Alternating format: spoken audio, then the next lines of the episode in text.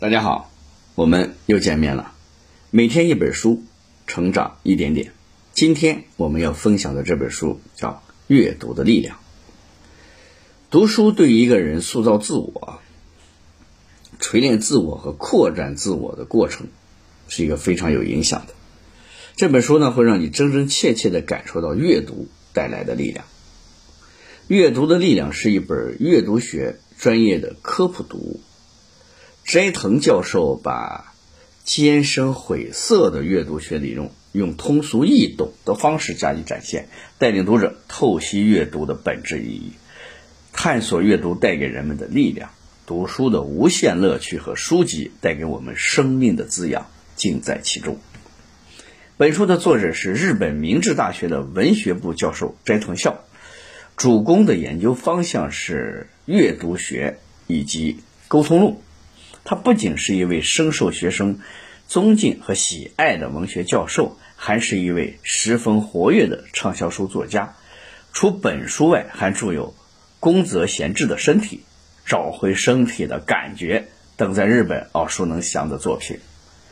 本书的核心内容分三个部分：第一个是阅读和塑造自我。第二个，阅读锤炼自我；第三个，阅读扩展自我。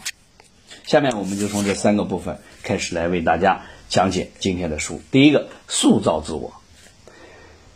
在我们成长的过程中，或多或少，或多或少呢，都阅读过一些书籍。这里面不仅包括诗歌、散文，也可能包含人物传记、纪实文学等等。所有这些书籍。其实都影响着我们的观点和观念、行为模式以及处事方式，这就是读书的塑造作用。作者认为，塑造自我最终会达到暗默性认知的状态，意思是说，有些事情当事人自己未见得在主观上意识到，但身体和潜意识却对其有所认知。正如精细分析学派的创始人弗洛伊德所言。人的心理包含意识和无意识两个层面，在意识层面，人们可能很容易学习知识、技能，通过培训、训练获得发展或者改善；但是在无意识层面，诸如一个人的欲望、人格特质及行为动机，这些都不容易被外界环境改变，但这一部分的素质却对整。个个体行为的表现起到了决定性的作用，甚至支配着人的一生。知易行难讲的也是这个道理。而读书最大的功用，正是帮助你改变这些不太容易被外界改变的部分。这就是读书对一个人的塑造作用。你读过的书，宛如你走过的路，带给你丰富的经历，它可能会在生活中给予你方向，帮你挺过人生中艰难的时刻。它磨砺你的心魂以及灵魂，坚韧你的品质，充盈你的智慧，塑造你的人格。阅读不仅仅是一种单纯的为了获得慰藉或者拥有某种优越感，而是将自己的体验融入到作者的非凡的人生体验之中，并使自己的体验得到进一步的升华。如果将自己封闭在自我狭小的天地里，而且变得冥顽不化。必然被自己的不幸所彻底淹没，而只有阅读才有打碎这种狭隘之壳的强大力量。如果你想获得这种强大的力量，一定要多阅读，多读书，读好书。名人传记就是其中一类。所谓伟人，不仅才华出众，能量也非凡，非同凡响。人生在世，如果有一个高山仰止的对象，对普通人来说，也会转化为一种。生命的动力。不仅如此，书读的越多，看问题也就越相对化了，也就越能够去冷静的品味和思考各种各样的观点和主张。也正因如此，我们的内心才能够包容下与自己不同观点的意见。而随着这种包容性的不断增强，就必然磨练出我们豁达的胸怀，培养出充满正能量的智慧。读书就这样在潜移默化中。塑造了我们，锤炼自我，锤炼和塑造不同，它是阅读的第二层功用。塑造的过程可以让阅读成为一种自然而然的习惯。然而，阅读的能力却不是自然而然的就可以掌握的。阅读的第二个阶段，应该是把读书当成是一种体育活动而进行的刻意练习，从而获得阅读的能力。作者认为，这主要包含四个步骤。第一个步骤是听别人朗读。听人阅读是一件非常快乐的事情，这种快乐在幼年的时候其实是可以体会到的。做父母的人可能会有更深的体会。当你对着一个甚至不足一岁的小婴儿讲连环画或者小人书的时候，他都会非常的高兴。阅读文章的节奏会让牙牙学语的婴儿喜形于色，于是喜欢听人阅读，这是人类的天性。这也解释了为什么这么多年中国并没有出现读书蔚然成风的现象。而听书却成为了时下最流行的学习方式。听人阅读，凭借自己脑海里描绘故事的意象，不仅能够让你的想象力得到培养和培锻炼，更能够让你在故事中肆意的遨游。这堪称是最幸福的时刻了。第二步是自己发声朗读。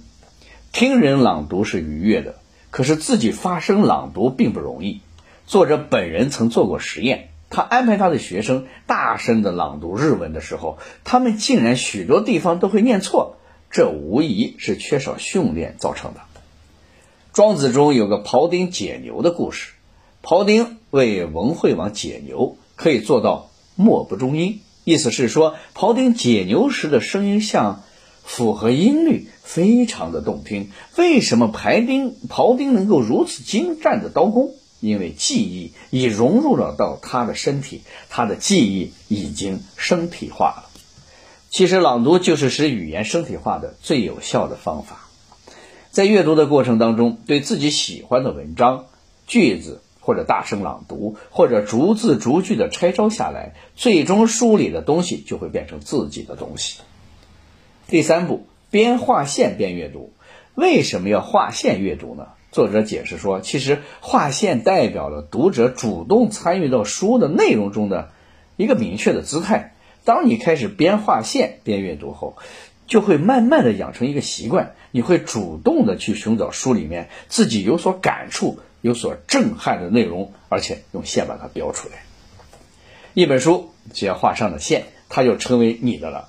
人都是一样的。如果书中有自己所做的标记，读起来会倍感亲切。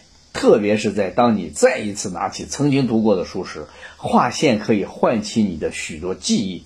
顺着自己的划线，一下子就可以抓住书籍的主要内容。反复几次，这本书的内容就在你的脑海中扎根了。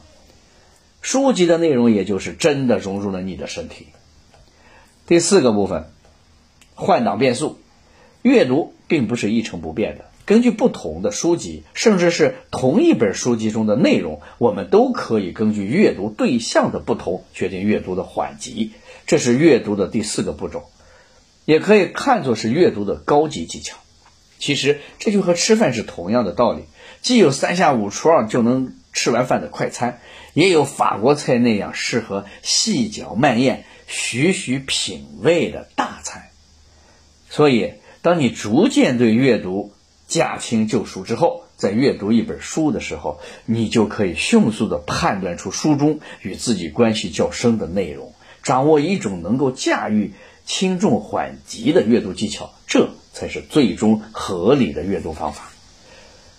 通过阅读各个层次、各种水准的书籍，经久练习，我们的大脑就会掌握有意识的切换思维模式的技巧。我们的大脑容量就会越来越大，可供我们思考的时间也就越来越充裕。阅读步骤的发展，其实也是一个人的意识变得越来越灵活和越来越强大的过程。扩展自我，读书终究不只是一个人的事儿，最终它会在你和其他人的交往中体现出来。作者说，读书是交际能力的基础，书的好，你在与他人的沟通中思路。脉络清晰，语言表达水到渠成。你们会的话的成立，建立在彼此能够理解对方的基础之上。会交谈的人在一起聊天，即使是只言片语的回应，也会让你充分的感受到对方对你的理解。交流也会变得更加的静畅淋漓。我们的生活中有多少矛盾是因为不懂得表达而起，又有多少个误会是因为不会沟通而存在呢？这本《阅读的力量》推荐给你，希望你能够把阅读的能力融入到你的身体，愿你的理解更深刻，沟通更顺畅，生活更美好。好了，以上就是这本书的今天的全部内容。恭喜你又听完了一本书，每天一本书，成长一点点。我是秦科。感谢您的聆听，我们明天见。